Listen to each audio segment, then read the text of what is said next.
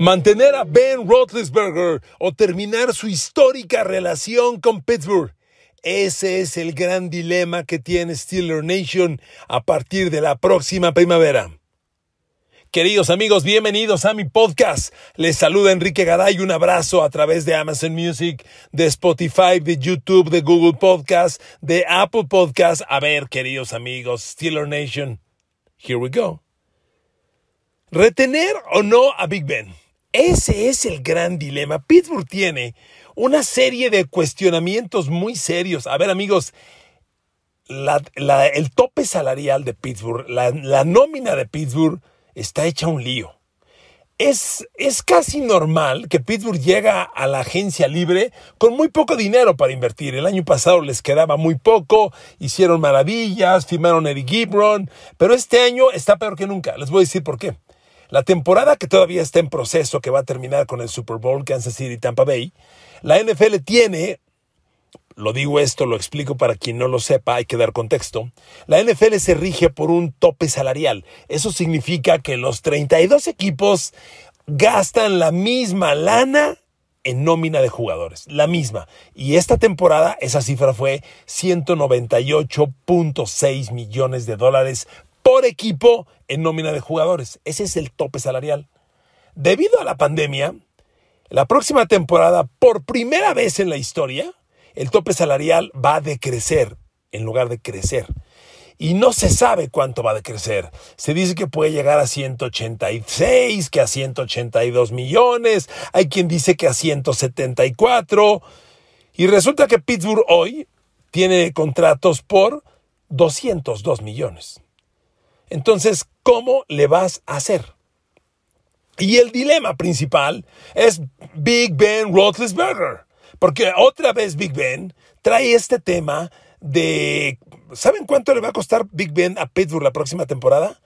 41 millones 250 mil dólares. Y yo les pregunto, fans, Steeler Nation, ¿vale Big Ben 41 millones?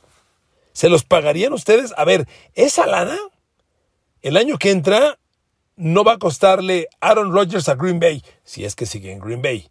No le va a costar Tom Brady a Tampa Bay. No le va a costar Patrick Mahomes a Kansas City.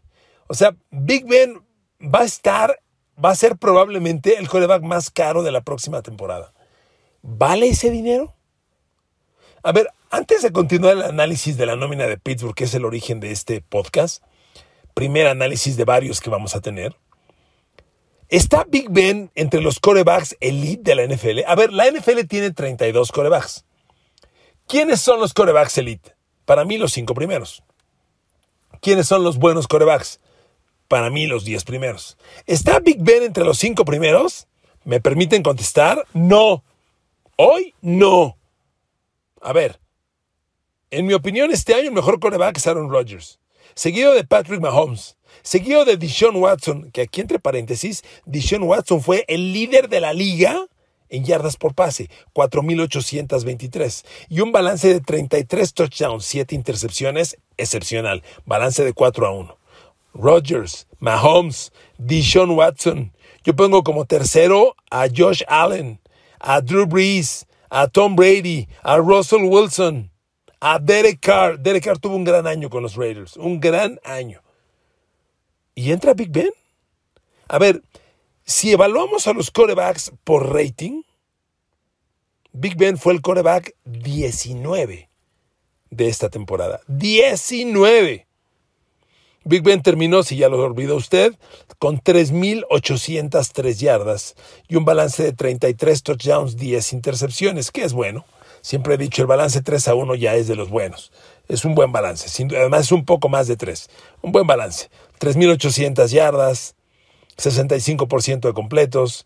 Pero aquí el tema está en cómo jugó Big Ben los partidos clave. Y le repito la pregunta inicial, ¿vale Big Ben esos 41 millones 250 mil dólares? Yo creo que no. Y ahora le voy, le voy a decir, dejando ya Big Ben, ahí valórelo usted. Déjeme retomar el tema de todo el tope salarial de Pittsburgh y la bronca que tiene. A ver, le repito, hoy la nómina es 198 millones 600 mil dólares. Va a decrecer. a 188, a 186, a 184. Hay quien dice que a 174. ¿Saben cuál es la gran bronca que tiene Pittsburgh? En siete jugadores hay 70% de la nómina. Para quien no lo sepa, con esos 198 millones que van a decrecer a 100, ya le dije a cuántos, se especula, esa cifra se va a anunciar muy pronto, no la conocemos aún. Con, con esa cantidad hay que pagarle el sueldo a 53 jugadores más 8 de la escuadra de práctica. Hay que pagarle la nómina a 61 jugadores. Y Pittsburgh tiene 70 millones en 7 jugadores. Además de los 41 millones 250 mil dólares de Big Ben, Pittsburgh tiene en Joe Hayden 15 millones 575 mil. Stephen Tweed, 14 millones 940 mil. Cameron Hayward, 14 millones 550 mil. Steve Nelson, 14 millones 420 mil. David De Castro, 14 millones 297 mil. Y TJ Watt, 10 millones 89 mil.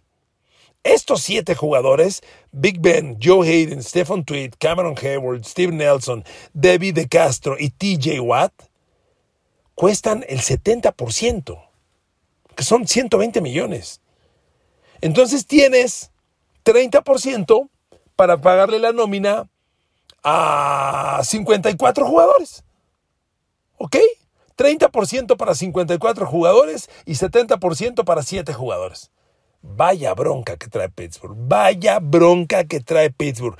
Y aquí nos vamos al tema de los agentes libres. Para quien no lo sepa, cuando un jugador termina su contrato con cualquier equipo, se convierte en lo que se llama agente libre sin restricciones. Y eso en palabras de su colonia y de mi colonia, este puedes ir a donde quieras, a donde te ofrezcan más lana. Y Pittsburgh tiene nada más, nada más, como agentes libres, a Bud Dupree y a Juju Smith-Schuster.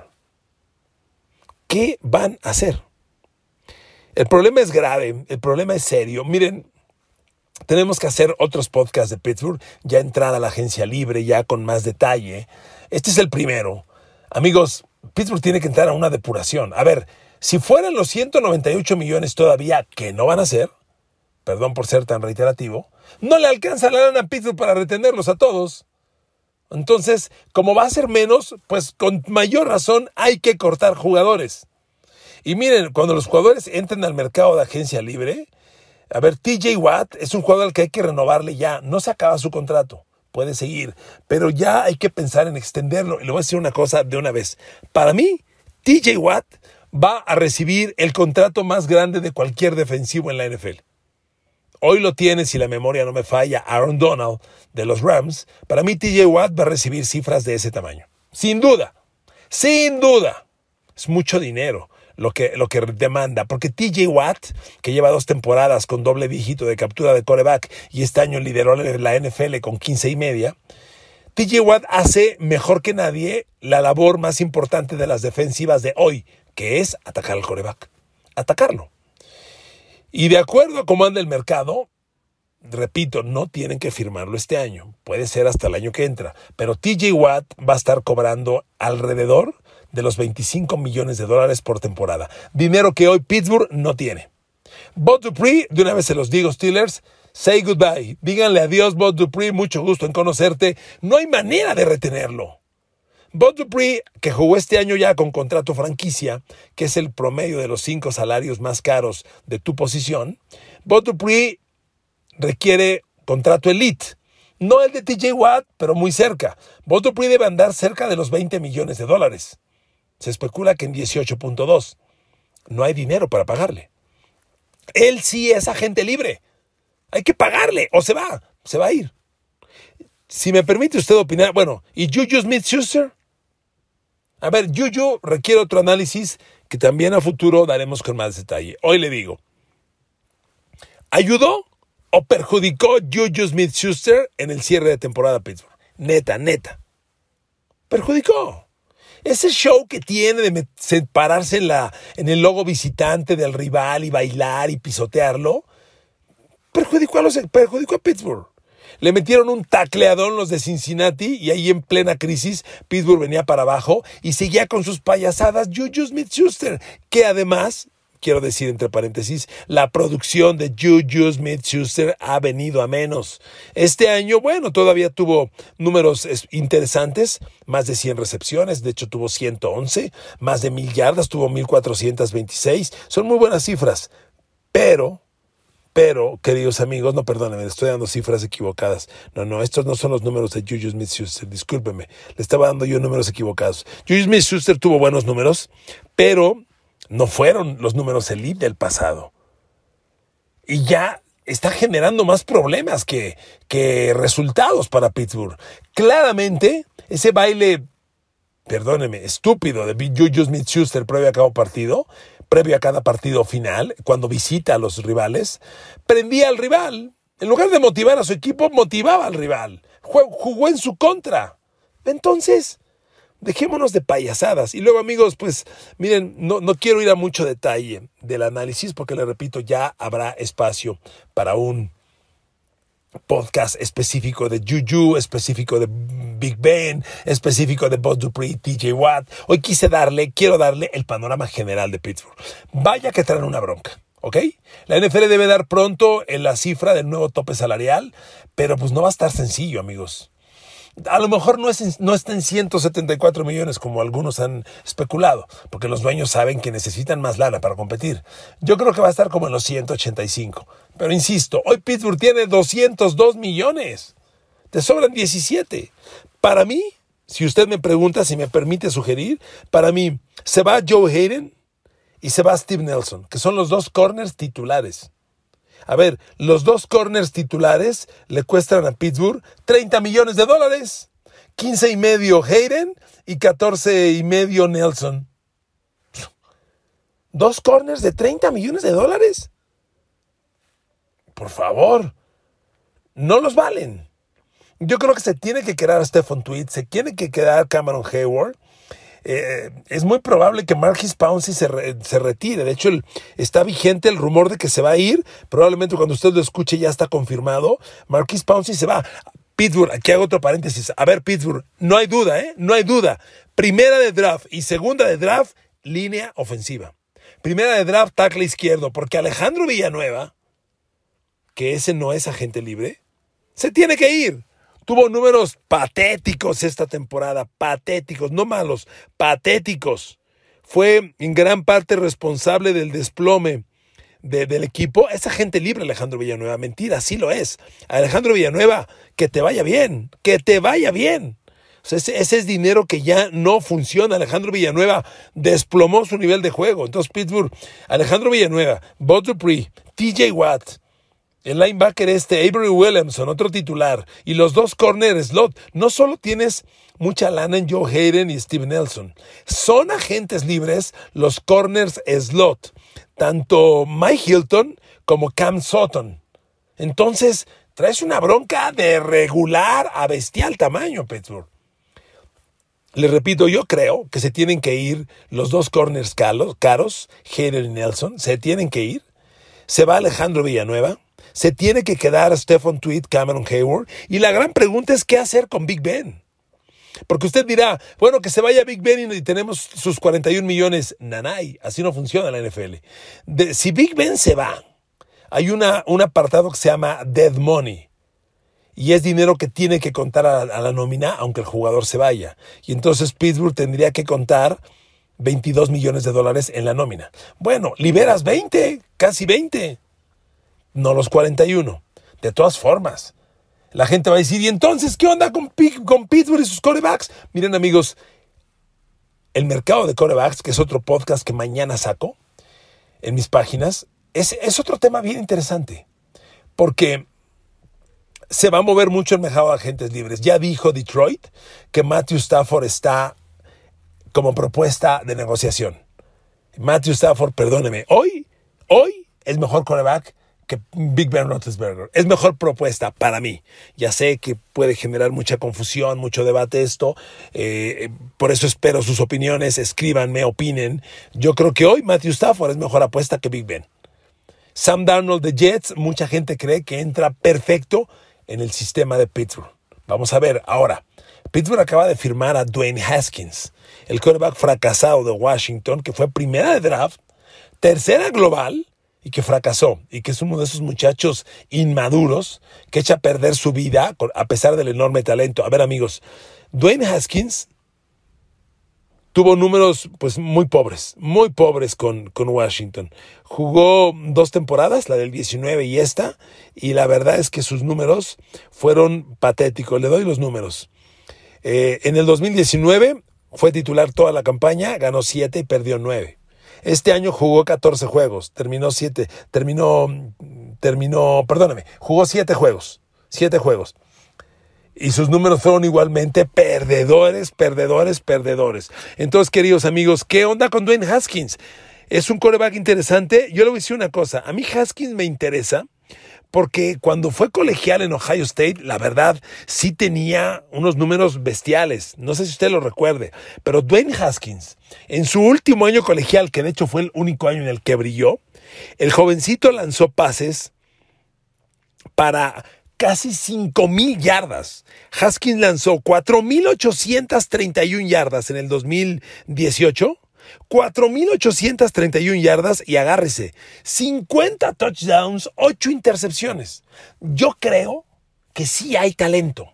Mira amigos, a veces, con frecuencia, un jugador llega a un equipo y no está en el sistema correcto. No todos los jugadores son para todos los sistemas de juego. Y podría ser el caso. Vaya, la apuesta de Pittsburgh de ver qué pasa con Dwayne Haskins es interesante. Yo no la critico, ¿eh? yo sí la tomaba. Yo la aplaudo, es un intento que vale la pena. Pero, pero, tampoco hay garantía de nada, ¿eh? Tampoco piense usted que ya llegó el coreback del futuro en Pittsburgh. Al llegar Haskins, yo creo que el que se va a ir es Josh Dobbs. No sé cómo esté Rudolph, el, el proyecto de Mason Rudolph, un coreback que tuvo un penoso incidente hace dos años, pero que este año, pues creo que tuvo momentos en lo poco que jugó. Vaya, hay un problema serio con el cornerback en Pittsburgh, porque Big Ben ya no es el proyecto del futuro. Big Ben ya no puede ser un coreback de Super Bowl y le está costando demasiado dinero a Pittsburgh. Y con esta encrucijada agencia libre, con el tope salarial al límite, al cuello, para ser sinceros, decir que Big Ben siga, híjole, la apuesta de Haskins me gusta. Viene nuevos. Pittsburgh hace está en el proceso de hacer movimientos. Tomlin, ni duda cabe, se va a quedar. Digo, porque la expectativa en Pittsburgh no habla de esto. Yo creo que es un coach al que habría que cuestionar yo lo he dicho varias veces, estoy seguro y creo que Mike Tomlin es un coach que no sabe poner a su equipo a punto. Pittsburgh llega a playoffs y claramente está lejos de su 100%. Por eso para mí es un coach que merece ser cuestionado, severamente cuestionado, en mi opinión. Pero pues, Pittsburgh está feliz con él, pasan los años, hay un equipazo y el equipo nunca gana. Pero bueno, pues ese es tema de Pittsburgh. Pero la bronca del tope salarial es grave, es muy grave. Y la decisión de Big Ben es esencial, porque si Big Ben se va, se generan 20 millones de espacio. Y ya con eso se pueden quedar muchos jugadores. Claro, la pregunta sería, ¿y ahora qué? ¿Y ahora qué? Porque traer a Stafford, Stafford no sería, no sería gratis. Stafford va a cobrar un buen dinero, pero bueno, amigos, se va a mover Stafford. Es posible que se mueva Matt Ryan de Atlanta. Es posible que se mueva Jimmy Garoppolo de 49ers. Eh, eh, el coreback, Sam Darnold, el coreback de los Jets, Sam Darnold.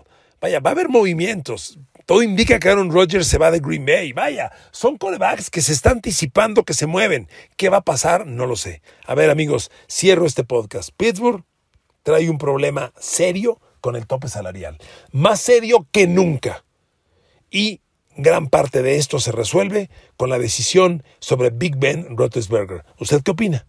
Para mí los números de Big Ben son buenos, tuvo una temporada aceptable, pero claramente jugó mal los partidos críticos. ¿De qué carajos te sirve una temporada de casi 4 mil yardas, 30 touchdowns, 10 intercepciones, si en el juego grande juegas basura?